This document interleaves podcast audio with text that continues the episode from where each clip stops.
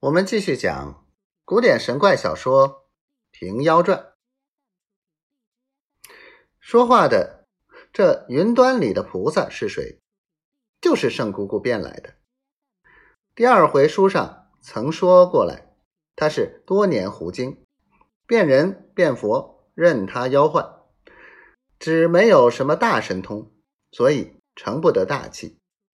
有诗为证：“藤萝迁就。”为璎珞，树叶披来当道衣。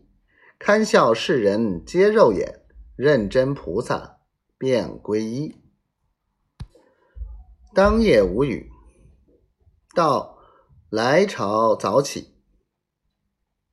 杨巡检换当值的，备下香烛摆在厅内，自己穿着一身洁净新衣，走出厅前，对着东南方，至心的叫了三声“圣姑姑”。声犹未绝，管门的张公来禀道：“昨日的老道姑已在门外了。”杨巡检心中惊异，便道：“请进。”这“请进”二字还没说完，只见厅上站着一个老道姑，道向下边打着问询，道：“老禅月贫道棘手了。”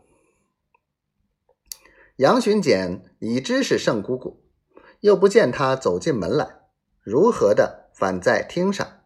心中又疑又怕，慌忙磕头下去，道：“我阳春有何能得？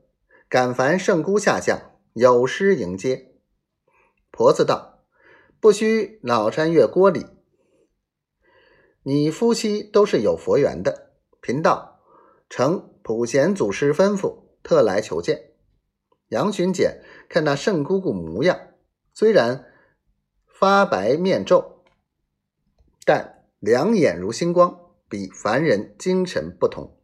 身上褴褛，却也干净。当下杨巡检分明见了个活佛，欢天喜地，接入后堂，请奶奶出来相见。夫妻两口拜为师傅，整备素斋款待。圣姑姑上座。他老夫妻坐于两旁，席间提起金经一事，婆子道：“不是贫道夸口，任你龙章凤传，贫道都知。”当下斋罢，杨群简叫安童备起轿马，自己夫妻两口和那婆子共是两个轿一个马，少不得男女跟随，直到西园。